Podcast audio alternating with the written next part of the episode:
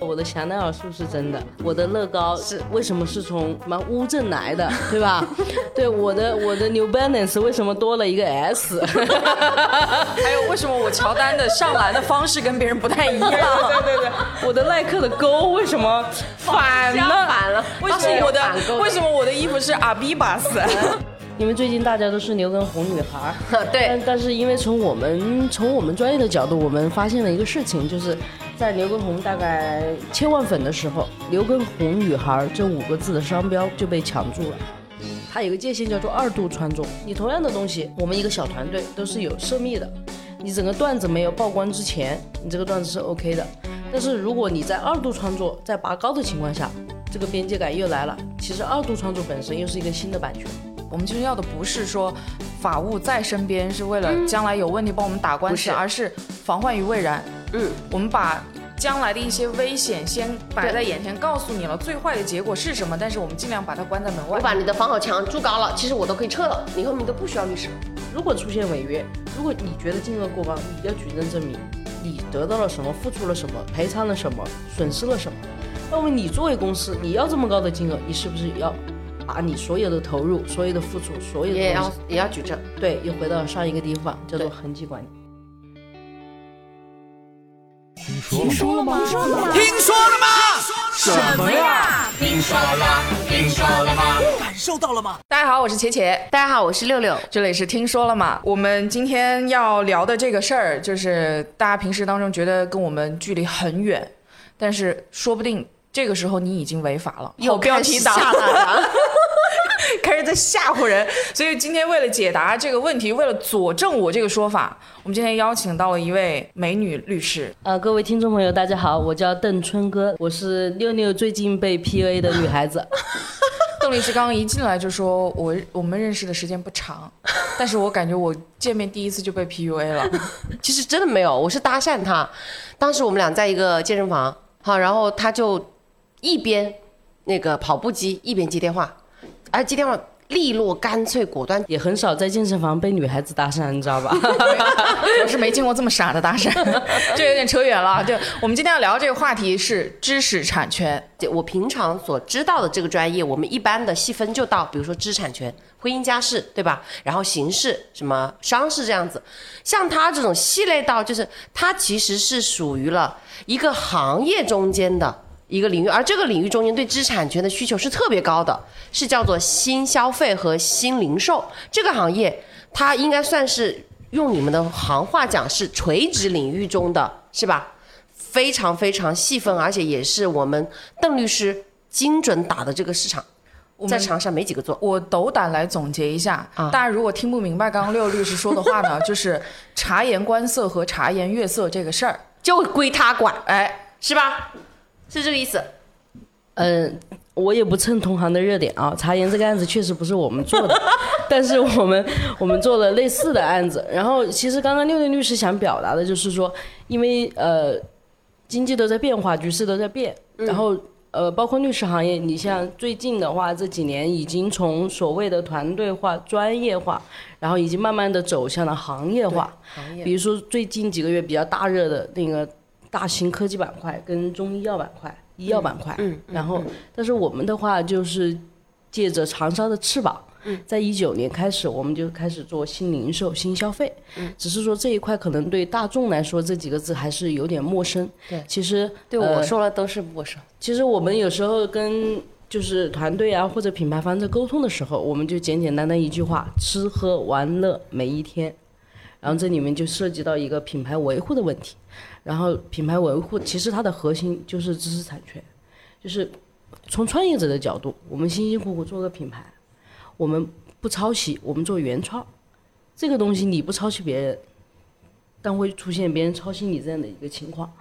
然后，于是这个东西在专业领域就叫做知识产权，所以跟我们生活的每一天都相关。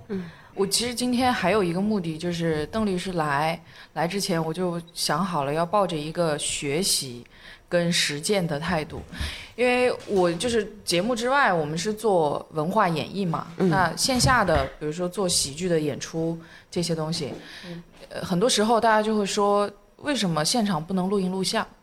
对，为什么你们做定制的内容收费会这么的高？贵，嗯，对，就像这一些问题，我今天就希望求助于两位律师，尤其是邓律师，能够帮我向观众我们来消费演出的所有的人来解释一下，给出一个专业的答复。其实我都觉得不仅仅是你的这个行业，就是我觉得每个人他都会要，尤其是我们在做创业的过程中，还有是我们在做我们去巩固我的我们的版图，哪怕是帮别人在创业，其实这个里面最大的一个，我们做什么都是要做立标签。那我们的标签什么？就是我们的品牌。那品牌的这个事情，实际上就是关乎着我们整个企业，我们整个家族的，应该说啊，对吧？它的命运。所以这个事情说大可大，说小可小。嗯，说小了的话，那我哪怕我没有品牌，我自己作为消费者，我也不能够随随便便吃喝玩乐，或者吃了吃坏了拉肚子，就到了这个程度。这都是我觉得每个人都可以去了解和关心的地方。嗯，你刚刚说到小嘛，我先问一下邓律师，就我们普通消费者生活当中遇到的，嗯，可能大家没有察觉到的关于知识产权的问题会有哪一些？呃，我我觉得非常非常普遍的一点啊，我用我的手机拍了张照片，嗯，其实作为创作者，你是享有版权。对，我们往商业的角度来讲，我们有很多全职或者兼职的博主，嗯，或者是类似的年轻人，他们其实是可以用照片进行一个收费的。但是如果他发到朋友圈的照片，你进行转发，是不是应该提前跟他问一声？如果这些东西纯私人的，我们还好，对但是如果变成商业用途，对，我们是可以作为对方的版权方的律师，直接给你发律师函。我我我想到一个问题，其实这个事情我想跟茄姐道歉的。就去年年底记得吧？我们有一次活动，嗯，是我们律所想要到他们那里去搞一次办一次年会。当时呢，因为我们是没有办法包场的，因为人数也不够。好，然后呢就跟他们说，那我但是我们人数也有有那么多人嘛，然后我们就说可不可以，就是到时候拍。拍照片就是拍，就带了他们的这个，就是影那对，其实因为他后面有一个 logo 嘛，这不是我为了要拍他的 logo，而是说拍的是他们的演员在演出时候的照片，然后我们就发到我们的这个公众号去，嗯，就是这样子来跟他征求意见。他当时跟我说，他说那这个肯定不行啊，什么什么的。然后我我我没有理解，我我在我当时也是在健身，然后我一边洗澡一边在那，我心里想。哎，我说这个茄茄不好沟通，你看，这我们关系都这么好了，是吧？我跟老板也那么熟了，对吧？这个照片也不行。但是我后来突然一下想了一下，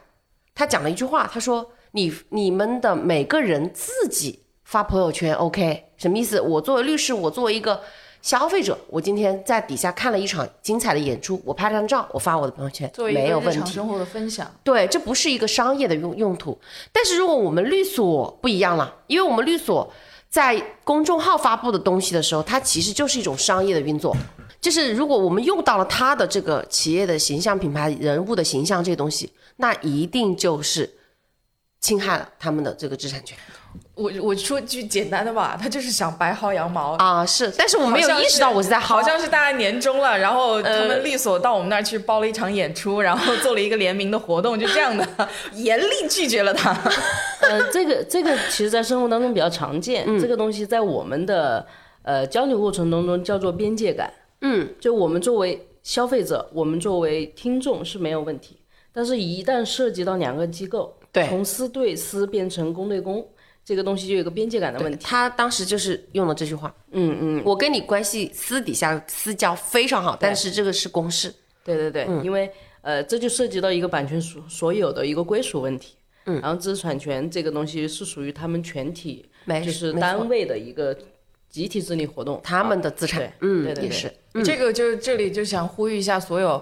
团购了我们票 来看演出的各位大佬们，能不能理 放我们一条活路？理解一下。对，理解一下我们为什么说不让大家通过这样的方式来做所谓的我们来做团建，是不建议。明白。也确实，这个真的就是在法律的边缘试探。哎，可以这样嘛？我们可以直接谈一个那种定制定制的联名。你像四月份我们有一篇文章报了，就是那个瑞幸跟那个、呃椰椰树牌椰汁的联名，嗯，然后联名报的第二天，我们就写了一篇文章，就关于整个联名的法律风险。然后当时的话，其实已经就是有其他相关品牌，然后跟我们联系，就说咱们这个事情可以做，但是我们把它规范一些。然后如果有这种大佬想跟我们呃浅浅的一些一些板块做联名的话，我们可以就是公对公，对吧？这个收费的话就可以调整，对不对？一块钱也是钱，对不对？一百万也是钱，我们可以协商，但是我们可以把所有的东西更合规和合法一点，然后这个东西呃就更加顺畅。咱们不是说不做，咱们换一种方式来做，就可以扩大彼此的影响力，做到双赢的程度嘛。嗯，嗯对，这个也是属于娱乐的其中一个板块了。是对对。就包括其实大家，我为什么刚刚说很多时候就是此时此刻你可能已经违法了，但你不自知，嗯，就是表情包这个事情。嗯，对，表情包，因为我记得之前葛优躺的这个表情包是被诉讼到法院，我的一个朋友，他的公司就已经被诉讼，我们后来帮他调了。嗯，嗯，就是因为大家拿葛优躺，葛优老师的这个肖像，然后做了这个表情包之后，然后疯狂的转发。嗯。但是像这样的事情，应该就是大家的手机里面一定是会有很多的，嗯。包括别人画的漫画，嗯，然后甚至是有小朋友的照片，嗯，其实这个应该都是涉及到侵权了。嗯，我们可以讲一个最普遍的，现在国内就是注同类型涉诉量最大的就是字体。嗯，对对对，因为字体，因为方正字体它等于是建了一个律师团队，在给它最早做做这个全国的维权的这样的一个维权啊，这个事情本身我们不做评价，对，只是说同类型的情况下，你说比如说别人的照片，或者是你你呃拍的，比如说我们在楼下广电门口拍了一张照片，如果你作为商业用途，你应该把入境的路人脸是要打马赛克的。嗯。嗯，一旦你作为广泛的传播，甚至是比如说我作为广告，你做我的背景图，如果你不做马赛克或者没有征得本人同意，这个肖像权这个人他是可以直接请律师来告你的。是的。啊，我上次那个下巴，他们做成了这个表情包，我告他。没事，大家如果想看六六律师说的双下巴这个照片，可以回顾一下我们之前的节目。这张照片是应该，我觉得他是得，我们应该是得到了你的允许的。因为他自己在大肆的宣传发放，然后 制作了表情包，非常骄傲的 在使用，就是这个是生活当中遇到的比较多的一个情况。呃，然后另外就是还有就刚刚说到吃喝玩乐嘛，我们刚刚说了玩儿。玩乐就这是一块就娱乐的这个板块，吃喝你大家中国人、嗯吃喝绝对是第一件大事，这个应该也是说在消费者这个角度来讲，如果是说涉及到知识产权这个部分，可能会遇到什么样的问题？其实消费者在吃喝这一块遇到的更多的是食品安全，嗯嗯，对吧？食品安全，它知识产权这一块，我们更多的是倾向于，比如说创业者或者是你的品牌方这一块。对，你像自己的话，作为自然人来说，更多的是食品安全这一块。嗯，然后包括呃，就今年比较火的，包括星巴克这个东西不不卫生的一个一些操作。嗯，包括你吃一盘菜里面有头发怎么办？你吃喝一杯饮料里面有一个小虫子怎么办？你角度不同，你就完全不同。我想起来的是，你你是不是写过一篇文章，就是那个呃逍遥镇的胡辣汤？啊，对那个这种就是我吃到的是不是正宗的胡辣汤，是不是正宗的沙县小吃？这包括之前。潼关肉夹馍，啊潼关肉夹馍，对，嗯，潼关肉夹馍这个事情比较火的，它主要是一个地理商标跟一个那个协会商标之间的一个一个嗯一个纠纷的问题。但是这个事情现在已经尘埃落定了，就是那个呃十三届全国人大五次会议，它已经确定了，就是说你这种碰瓷类的，嗯，大家是不主张。这又这又回到了刚刚说的边界感，这个东西就上升到一个立法的程度，就你不能说所有的东西你都用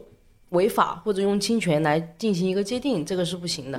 一个是不提倡，但是如果消费者觉得说我吃的是假的，你是有很多部门进行一个投诉的，最最直接的一二三幺五，对不对？现在还有一个什么市市长热线，嗯，甚至是呃，我们是有权利，甚至是匿名向市监局进行一个反映。啊，因为行政部门它其实对于食品安全，包括一个呃品牌正版啊这些东西都它都是有行行政处罚权。所以站在我们角度，我们可以随手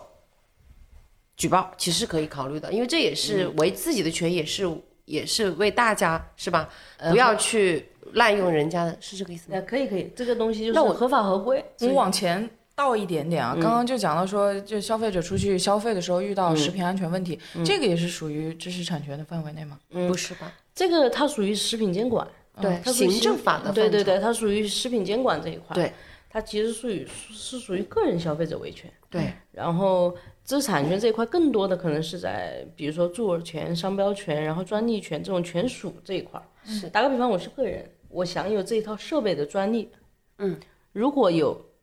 人或者是有机构，他用了我的专利，我作为个人是可以进行一个知识产权维权。对，所以知识产权它的核心应该是回到权利人本身。嗯，权利人也有可能是个人，自然人也有可能是这种公司、这种对协会机构啊，对对。所以，嗯，所以讲到这个问题的时候，其实就是权利的表象，我们看到的是一个一个个品牌、一个个字号这样的东西，但它的最终它还是落到了它有归属的，它归属。大部分啊，可能还是以企业为为多啊，尤其是大品牌，它一般是以这种企业的这种作为所有权人的这种方式出现的。但是不代表说我们大量的东西它不是个人先有的，我们大量应该是先是，我觉得尤其是著作权这一块，它只有自然人他才有这个呃，著作权。创作嘛，这叫创作者嘛。对创作者。对，只是说它里面在进行一个细分，比如说我我是基于一个职务行为，那我可能归属的话就是嗯才是有单位。其实作为听众应该最感兴趣的是什么？嗯，在国内比较常见的叫做蹭热点、嗯嗯，蹭名牌、嗯对，办名牌。是我的比如说我的香奈儿是不是真的？我的乐高是为什么是从那个什么乌镇来的，对吧？对，我的我的 New Balance 为什么多了一个 S？还有为什么我乔丹的上篮的方式跟别人不太一样？对对对，我的耐克的勾为什么反了？反了，为什么我的为什么我的衣服是阿比巴斯？对这个东西可能就，然后最近的几个大案子，比如说香奈儿的图标，包括香奈儿的 logo，、包括那个跟华为的那个吗？对你说的，嗯，嗯、包括乐高跟乐拼，哦包括今日头条和今日头条鱼，包括海底哎捞跟河底捞，这些东西就都以很非常多典型案例的形式，就是已经确定了，就是国内现在已经不像以前一样，你想办就办，你想蹭就蹭，这个大家的维权意识都很高了。我就跟你说，那时我我我我比你年纪大，我那时候读大三的时候学知识产权法，我记得知识产权法现在已经是院长了。他他刚刚在他去给我们上课的时候，我跟你讲，他那时候就说我们这个知识产权法，呃，是一个非常重要的部部门。但是呢，你们今年的这个课呢，哎，首先是被砍了一半了啊。然后呢，再跟我们说这个什么，再跟我讲最主要的原因是因为他说。现在我们我们国家目前对于这个知识产权的这个重视是刚刚开始，这随着什么是 WTO 是是我们加入到 WTO 之后，然后发现就是我们跟国际，其实我们之前在以前我们在闭关锁国的时候，我们没有加入到我们的经济没有那么发展的时候，其实我们很多都是野路子，每个基本上所有的企业的原型，大部分的企业都是靠搭便车去嫖别人的东西，是吧？然后来，哎，你你搞了个东西好，哎，我给你搞相似的。我就给你稍微改一改，哎，你外国的人好，反正你外国人不认识我，你 LV 不知道我是谁，是吧？那我就个搞个 LU，所以那种时候是非常非常非常流行的，几乎就没有这种概念。所以那个时候的教学，我们当时教书的时候，老师都觉得这是一个非常乱的现象，还包括音乐，那个时候不都是随便下载、随便听，没有什么版权的。KTV 也是一样，现在你看有没有？很难了，都有了这种意识。这个我觉得本身一点是因为我们的开放程度越来越高，嗯接触到的东西越来越多，还有一点是自主品牌的意识越来越强了。因为你看，就是以前我们喝饮料，我记得那个时候学生时代，那个时候是从国外，呃，或者是说从港澳那边过来的一些奶茶的品牌，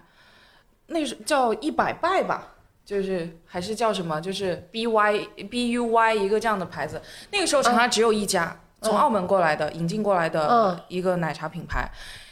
就盯着他们家喝，然后慢慢慢慢的就开始，比如说有 COCO 啊，有一点点啊，然后慢慢的就像现在长安月色、宁记，然后还有、还有些什么，就是各种各样的这种而且不比他们的差了，对对对对，是吧？还有茶百道啊，各种各样的这种品牌，其实是因为自己本身的力量强大了，嗯，我要学会保护自己了。我不知道这个理解对不对啊？啊，这个是非常正确的啊。嗯，因为我们从呃商业分析来讲的话，你哪怕是国外的一个品牌或者怎么样，它其实是一个跟经济发展挂钩，从最初的一个模仿，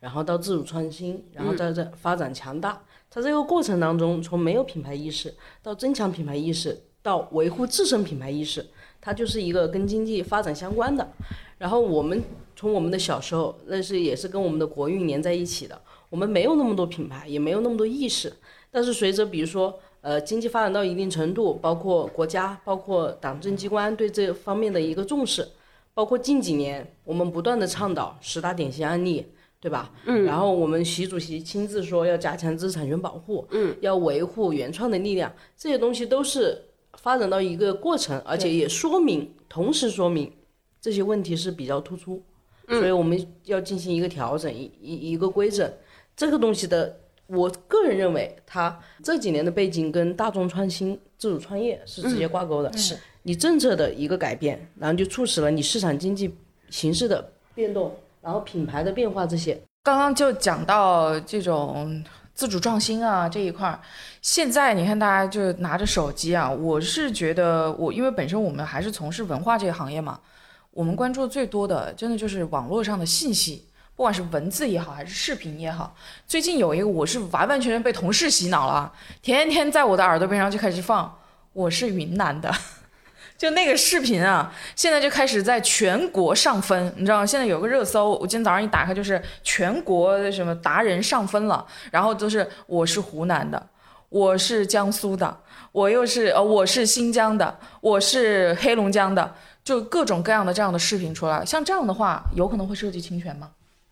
嗯，这个东西我们可以讲到，就是呃侵权的一个认定问题。嗯，你就比如说，你像这种同类型的语句，比如说我是我是什么，我是什么，这个东西的话，这就很难构成侵权。对呀，但是如果你整体，比如说最近比较火的一个一个视频叫做《垫底呐喊》，嗯，今天如何成为国际超模，对不对，Chanel，？Chanel。但是如果你整个的文案结构做的几乎雷同，嗯，所以这个东西前提就在于这个本身的这个公司或者是这个网红，他有没有对他本身的文本结构进行一个登记，嗯，如果我本身做了著作权登记或者类似的版权登记的话，我可以进行主张维权的难度就会低很多，嗯，但是我们有很多，你像我自己喜欢的几个博主李如如他们，嗯，他们做做 copy 的时候，他就会注明 cover，嗯，然后垫底呐喊，嗯，这东西我们就觉得第一个又显得你博主非常专业，第二个你又避免了一个对。倍数侵权的一个可能性，所以你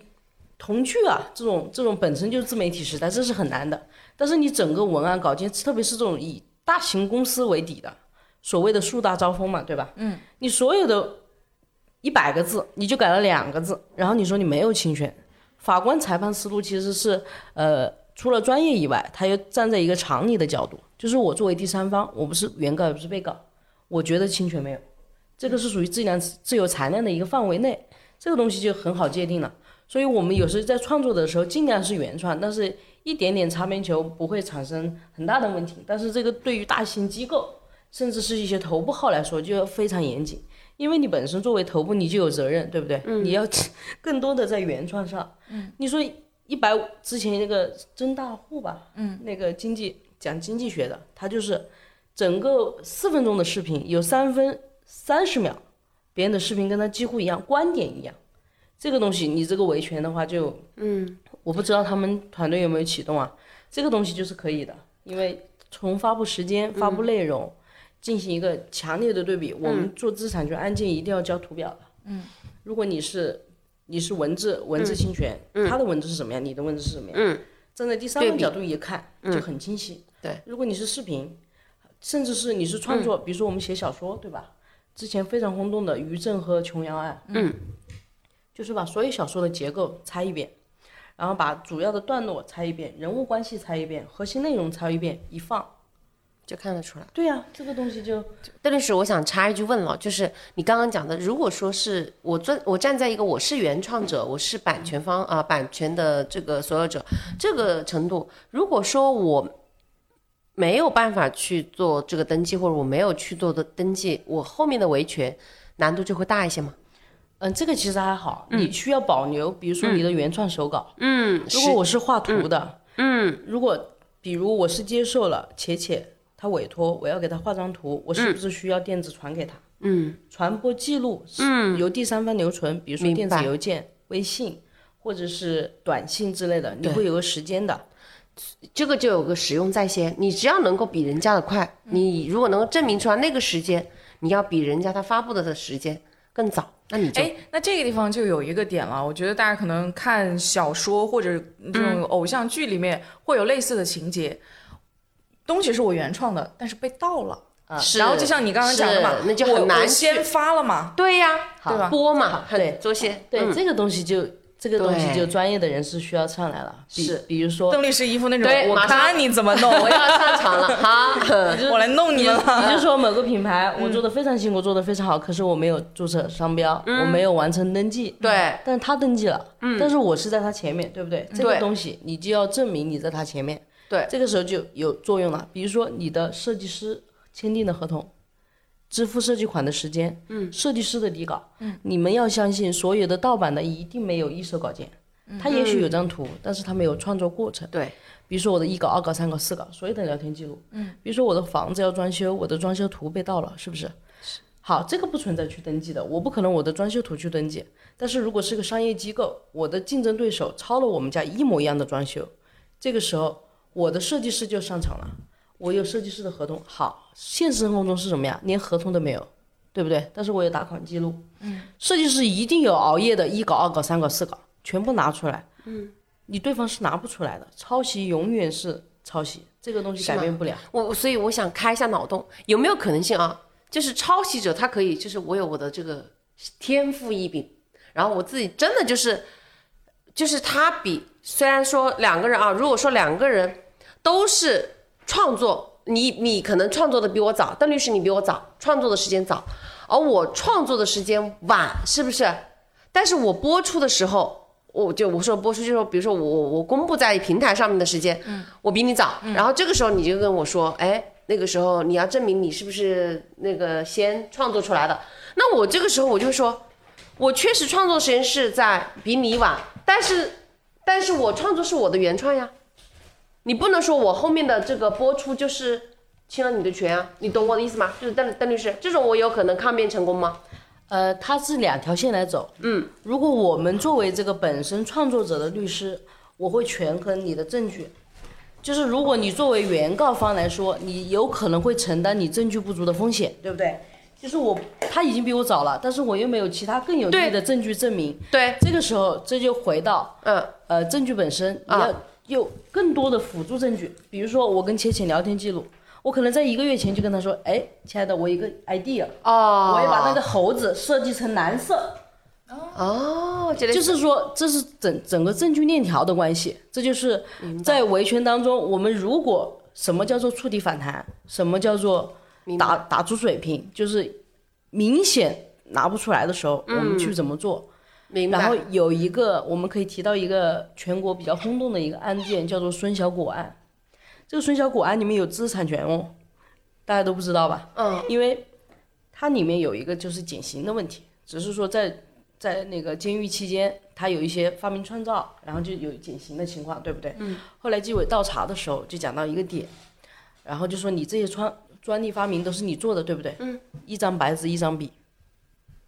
放到他面前说你画一遍。嗯。后来呢，画不出来呀、这个案子破了。这个案就破哦，了。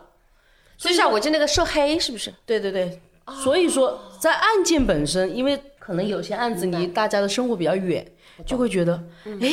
邓律师，假如你知道吗？如果好，你像这种情况放在我。对放在我的生活当中，我就说没有如果，因为其实到具体案件来，是你们觉得是对脑洞大开的问题，在案件本身是非常容易解决。明白，他总有他的事对实我，对我在脑真相。对脑洞补回来，两个两个律两个设计师直接站在法庭，直接作为证人出庭啊。法官说画一遍，没对了。，你们两个讲述一下你为什么这个逻辑，一听就知道。对对对对，有道理。其实关于这个问题，我就突然想起来，就是且且他从事的这个文化的这种喜剧行业，其实每一个人也要有自我的一个保护意识。对就虽然说我们平平常我我跟你们接触多嘛，最多讲的就是现在咱们线下的要求观众不要拍照，不要录像。但是另外一方面你也要考虑你自己的这个创创作过程，你将来被人家放到了网上，或者其他的这个演员，嗯，他剽窃了你的创意，这个东西你怎么去维权？其实还是也不用去太过于去，嗯，怎么说呢？就是去想着是我要去后期的维权问题。其实我觉得只要能够自己提前做好一些准备，我也不怕你抄我，反正你将来谁都会知道到底是谁创作在先。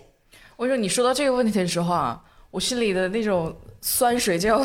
涌上来。就是这个行业，说实话挺卑微的。是，就是你因为喜剧这个行业很多东西是根据日常的生活观察创作出来的。那你说我买一杯咖啡，这是我的生活观察；我坐公交车，我开车，这都是我的生活观察。但这个东西没有独一性，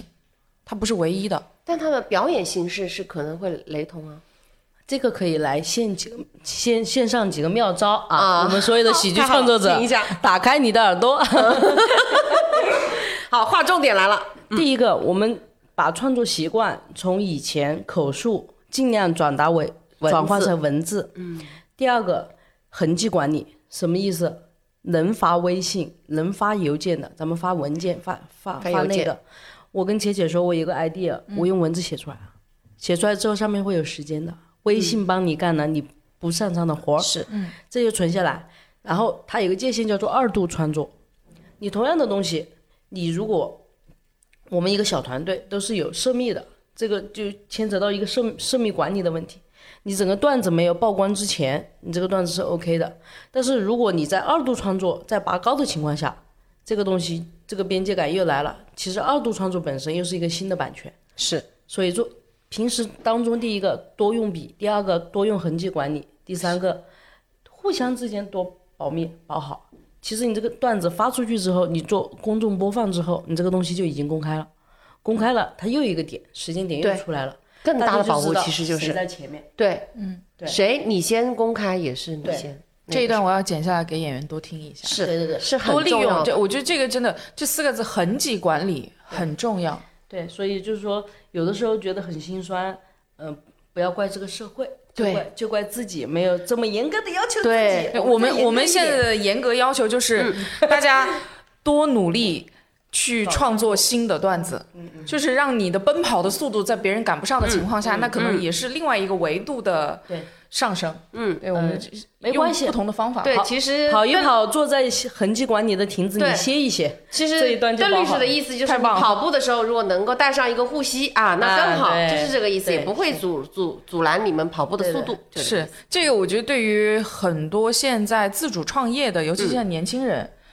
做自己的品牌、独立品牌，包括现在很多文创店嘛，对都在做自己的东西。对呃，文创店我讲三个东西，第一个，文创周边所有的东西，如果作为个人创作，一定注意版权；如果作为公司创作，一定要管好自己的营业范围。有很多公司他做了很多文创周边，他没有这种资质的，嗯，所以你一定要回到你的公司的经营范围上。他没有这个资质，也不会，现在也没有这种他他没有资质，他没有问题，啊但是如果你大量发行怎么办？这是一个管理问题。就是说，比如说我、我是个食品公司，但是我连基本的食品许可证都没有，我怎么可以大面积？哦，哎这种没那那我有一懂个新的你的意思，我以为你是说他没有没文创，就是这一类的资质，对对不是这意思。我有一个新的问题，就是想跟听众一起好奇一下。嗯、刚刚提到了瑞幸和椰树的一个这个联名，那比如说像瑞幸，它是有咖啡类型产品的一个销售许可。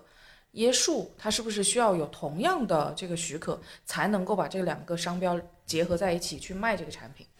是有这个需要的它椰树跟那个瑞幸的联名，它的产品是瑞幸，它的联名是比如说你的品牌联名，我们那篇文章做了详细的解构，你是作为授权授权方使用我的椰树的东西，然后椰树作为本身的原料提供商，它是给你供椰汁或者怎么样，但你产品本身还是由瑞幸作为一个载体，所以在品牌联名上，他们之间的联名合同应该是非常清晰的，这个签好了就是品牌的联名。比如说我们这个电台和那个电视台的联名，logo 一上，这叫品牌联名。但是你作为载体，肯定是电台播放电台的内容，电视台播放电视台的内容，这个就不涉及一个权利了，这个是很好操作的，没有问题。了解啊，就是大家可能呃生活当中遇到的更多的，就还是信息量爆炸的这个时代，嗯，信息的一个交叉传播。刚刚我们首先已经讲到了洗稿的这个事儿，讲到了新媒体时代大家的一些信息量的，呃，信息的一个交叉，可能大家会用到一个词是大家平时见的比较多的“洗稿”这两个字，然后还有一个就是现在，呃。大家看，这个 MCN 公司啊，越来越多，嗯，会发现同质化的人设和视频也越来越多。你像这样的情况，我就是之前有一两个视频博主，都在日本，然后都是在日本生活多年，然后都很漂亮，消费实力也非常的强。嗯，两个人就因为这个谁先发了探店视频。探店视频中的这个运镜，整个视频的结构，包括文案的相似度，引起了一波粉丝间的骂战。那个事情我没有非常就是没有持续性的去关注，但是我偶尔打开视频软件的时候，我就会发现这件事儿怎么还没完。像这样的情况，是不是就是在目前的这个视频的端口来讲，人设的重复也是一个比较大的问题？呃，这个其实。呃，这个人设的重复啊，目前来说没有相关的案例出来，但是我们可以聊 MCN 一个什么东西啊？第一个就是独家签约的问题，涉诉问题非常多。就比如我作为一个 MCN 机构，我签的这个主播，这主播签的时候他肯定是小主播，嗯，对。但是我们动用了很多力量把他做成大主播之后，一个解约的问题。对，第一个高额解约金，嗯，是到底。是按照合同的约定赔几百万，还是我主播哭一哭就没有钱？这个是我们实践当中遇到的问题。然后第二个就是，如果不签，那我小主播永远做不到大主播，我行业怎么办？对。然后第三个，我作为 MCN 机构，我付出这么多心血，我把你捧红了，你就要走了。你像那位先之前，对吧？嗯。还有很多，所以这三个问题是我们实践当中跟 MCN 相关。比较核心的几个问题，其实跟知识产权有一一部分是交叉的。这个东西牵扯到叫做合同管理的问题。嗯，我们经常每每周都会有主播来问，我要加入哪个工会，他给我签一个什么样的合同，我签不签？我们现在能跟大家说的一个利好的消息就是，合同越来越规范。所以 MCN 机构第一版的合同，它其实是沿用了以前电台、电视台的一部分的一个合同合作形式。所以非常严格，违约金特别高，包括之前的虎牙直播那些大主播解约的问题。我们好像分析过那个合约，嗯，对你那几个案子出来之后，行业就整整改了，包括劳动跟劳务关系的拆分，包括合作和独家的问题的拆分。拆完之后，第二批行业的合同又出来了，相对来说可以进行选择，然后又报了一批案子，但是违约金就调下来了，调下来之后。这个行业的红利慢慢的就过去了，就变成了公司或者是平台相对弱势方。这个时候就第三批 协议又又又出来了，其实也是在运动中不断的发展，对不断的发展过程当中。现在我们觉得相对比较好的就是什么嘞？呃，不会像以前那样纯粹的按照合同约定的金额那么高，对，也不会出现像第二维度一样。那你小主播就是所谓的自然人就是弱者，也没有这样。嗯，我们现在已经进化到就是，呃，你可以不签独家，因为上面有选，但是你选了之后，你要接受这个合同的束缚。嗯，如果出现违约，如果你觉得金额过高，你要举证证明你得到了什么，付出了什么，然后赔偿了什么，损失了什么。那么你作为公司，你要这么高的金额，你是不是要？把你所有的投入、所有的付出、所有的也要也要举证，对，又回到上一个地方，叫做痕迹管理。你的第三方合同、你的第三方流水、你的第三方支出、你的拍摄灯光、服装道具，这个东西就又回来了。所以平台也是越来越正规，只是说我们现在需要在电台上面呼吁我们各种博主也好，主播也好，有一点就是合同不要轻易签。真是这样的，签之前真的花点钱好不好？是 请专业的人士看一下。没错你签完之后，你再来去弥补你这个漏洞，你要花至少三倍以上的代价和心血，对来去弥补这个东西。就这么来说，我我我为什么对这个很很感兴趣？就是我当时在做，在在在早几年做那个做做律师时候，又有一个有一个就是律师的这种中介机构吧，他算我们湖南本地的，在全国也做的比较好。他就跟我说，突然拿了一个约，就是要签 MCN，我当时都不知道 MCN 是什么，当时我就发现了。那个问题，因为我我我不觉得自己会是一个明星或者是什么之类的。我当时看那个合同说啊，真的别的不说啊，不不说他给我什么报酬什么，因为我们是共同在合作来怎么样去做好我的这个人设啊，这个形象的打造。但是感觉就是我我我的所有的平台的收入都是他一个人，而且所而且我不能够跟任何其他的机构签，也不管怎么样。而且如果说我违约了，我如果要跟任何其他的这种类似机构来签。那就是我赔给他钱，而且还挺高的，那个时候的违约费还很高。我当时就就拿这个合同，我还请教了就是广电的一个朋友，他也是做法律做了很多年。当时他就跟我讲，他说其实在这个行业都是这种情况。好，然后我签了这个协议没没关系，因为我只是因为我好奇，因为我是做法律，我是做法律工作，我签任何合同我是要谨慎的嘛。但是我是知道了这个情况，后来在过了两年之后。因为我一个朋友在日本就是做美妆博主，在国内签，他就跟我们头部的一个抖音的机构签了这种 MCN 的这个协议，他也拿给了拿给我看，加上你的同事，然后他也给了我一份某经纪约的这种合同来看，我就两个合同比较，我就那段时间我我真的研究的非常透。虽然你别看我是一个家事律师，我对这种人生的很多事情都充满着好奇，然后我就喊了一个我们律所准备做娱乐法的一个同事，拉着一起来讨论。最后我们研究了大量的案例，发现了就是就是在这个过程中，你的约定很重要。不要觉得好像你的合同，首先我如果站在 MCN 机构，如果我觉得好像签了合同，我签很高的违约金，我把你就捆绑到我这里了，我将来就怎么样不怕他走，不是这样的，因为法院不会支持那么高的。呃，好这个具体案件具体分析吧。是 没关系，我们现在就是跟我们听众朋友说一下，你没签的你就注意，你签了的也没有问题，我们也可以想办法的。不不他不，他是有办法的。但是我我想说的是什么？就是最最终的一个结果，我就简单讲重点，就是你如果说你在你的那个损害赔偿的那一部分或者违约金的部分，你把你的标准以及你的标准的参考的东西写得越详细，最后被支持的可能性越高，而且甚至有这样的一些，你可以写评将来的一个评估方式。那么在在司法实践中，它直接就会被你就直接会支持你这一条的这个诉求。就如果说你将来是作为 MCN 的一个运营的机构的话，那将将来在裁判文书中被支持的可能性就极高。我觉得这个站在消费者或者说普通人啊，包括现在的就是招主播，我现在发现平台上招主播量非常大。对于应届毕业生来讲，你说的这个实操，以难度会比较大。呃，这个我要插，不好意思插一句啊，招主播这个事情，现在还有一个非常红线的地方，一定要提醒一下大家，啊一定要找正规机构。嗯，现在以各种招主播刷单这种涉涉嫌犯罪的活动，然后然后电信诈骗，然后跨境。跨境甚至牵扯到人口贩卖这些东西，已经是很多的。大家，我还是借着平台的机会呼吁一下，你们不能随便乱签啊！很多十九到二十二岁之间的，直接就被抓，十年十年的判。又不懂，高中生，然后以招主播啊、视频啊招招进去，结果直接电信诈骗、共同犯罪。这里附送一个额外的知识点，大家嗯签约的时候一定要找正规机构，对，你找工作也要找这种正正规机构，一样的，嗯，一样的。就是任何时候找工作打开眼睛。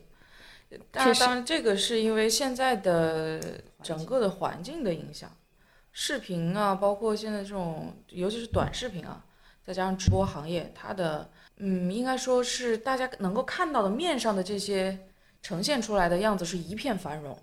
我能够从这个中间可以牟利，甚至你也听说过，我是前段时间听说过一个说法啊，就是某健身博主一个月的收入可以在他的老家买一套房，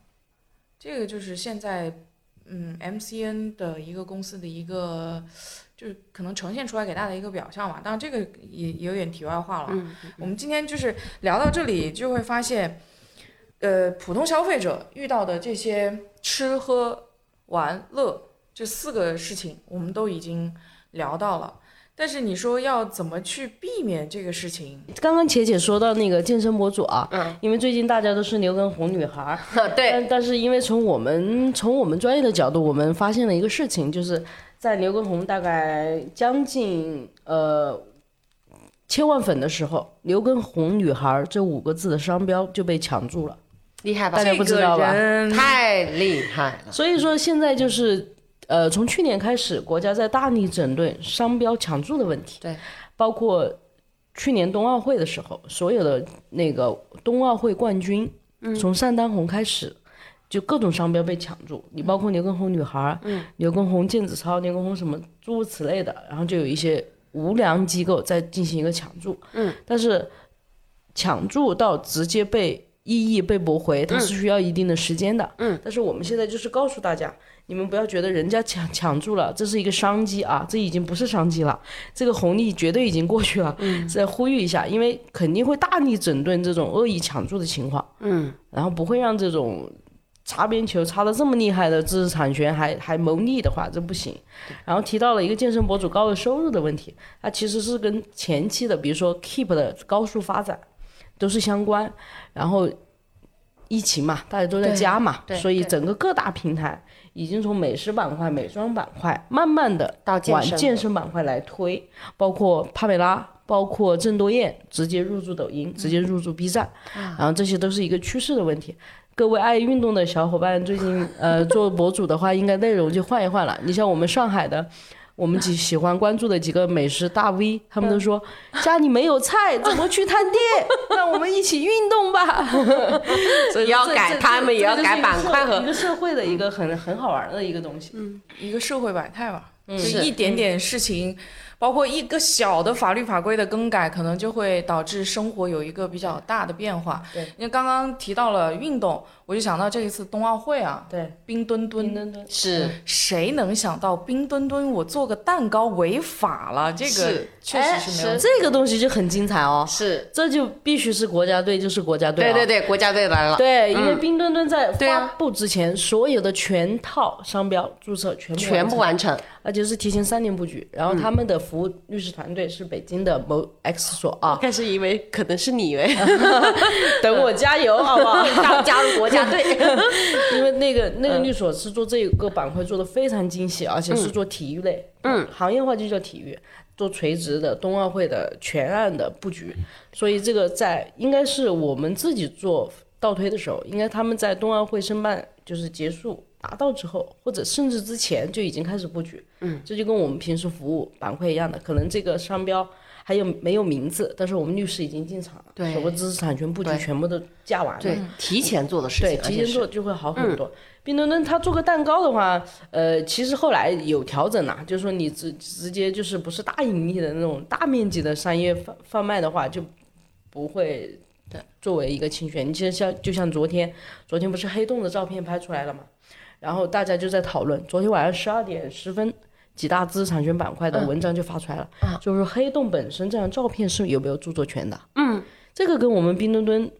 做一个蛋糕有没有侵权，我觉得是有本质相同的啊。嗯，这个东西怎么去分析？第一个，这个照片是谁谁拍的，是不是？我们生活当中我手机拍，这个著作权就是我的，但是这个就很很特殊。你能拍到黑洞，那无数的机构、无数的国家、无数的高科技在里面，所以这个版权是没有的。所以你在转发的时候，我们为了解释清楚这个你并没有享有著作权，嗯就有一个有一个公号很、很可爱，他就拍了一张那个煤球，我们小时候那个黑色煤的煤球，然后说那。我也可以说这个照片是从这边来的，就是用一个段子的形式告诉大家，像这种呃科普类的，或者是说你你都没办法界定它归属于哪个国家这种东西，咱就不纠结它的咱就已经进入到了这个知识产权除外规定的那几个里面了。对这个东西就比较可爱。其实我从刚刚邓律师的中间，我我就想就是想要总结一个点，就是真的，如果说我我是做企业的，我是来做我的长久的运营的，我是做长期主义的一个事情的话，我觉得请律师真的不在于他将来是怎么帮我打官司，我希望的是请刚刚邓律师讲的，他说那个国家队的，你是帮我提前看到我今后可能出现的问题的。虽然说冰墩墩的设计者或者是他的这个持品牌的持有方，他们其实呃在做做做这件事情的时候，肯定不会去想着，哎，有人会盗用啊，因为那他会限制他的这个一定会想到。不，我的意思是说，他在创作这一刻的时候，这个人他是很纯粹的，就是我会是想，哎，形象跟我的这个体育精神跟什么什么，就是很多东西，但他不会 deadline。都是非常对，但是不会是说侵权的这个问题。但是为什么说我们做任何事情要有一个这样的一个判断？尤其你是做大的品牌的时候，那我觉得作为管理者，你就一一定要有一个什么东西，就是我需要有人一定是帮我去站在更远的地方，那个人是看到我看不到的那个角度，是是我的业务人员、主干技术人员看不到的角度。那这一块儿确实就觉得，至少我觉得从企业方角度来说啊，至少是要考虑有一这种顾问的形式，包括你将来的税务啦什么的。其实这种你你就是有人帮你看长远。刚刚讲的这个问题，如果你没有提前去去看长远，那你你想你最后就是打官司。我们其实要的不是，尤其是公司啊，我们其实要的不是说法务在身边是为了将来有问题帮我们打官司，而是防患于未然。嗯，我们把将来的一些危险先摆在眼前，告诉你了最坏的结果是什么，但是我们尽量把它关在门外。我把你的防火墙筑高了，其实我都可以撤了，你后面都不需要律师了。当然，这是一个最好的想法。你看邓律师笑了，你们都在 姐吗，太天真了。这个没有，这就是六六可爱的地方，经常讲出来我讲不出的话。他觉得胆子太大了。所以，所以六六就是做做家事嘛。本期主题的上集到这里就结束啦，下集我们将继续就普通人在知识产权领域可能触及到的法律问题进行探讨。在离婚案中，个人知识产权及其产生的利益如何分配，也将在这一期节目中分享。欢迎下周同一时间点击“听说了吗”收听节目全部内容。欢迎到苹果 Podcast、小宇宙、喜马拉雅、芒果动听、未来汽车 New Radio、网易云音乐、荔枝播客、蜻蜓 FM、云听，搜索节目名称“听说了吗”，收听节目的完整内容。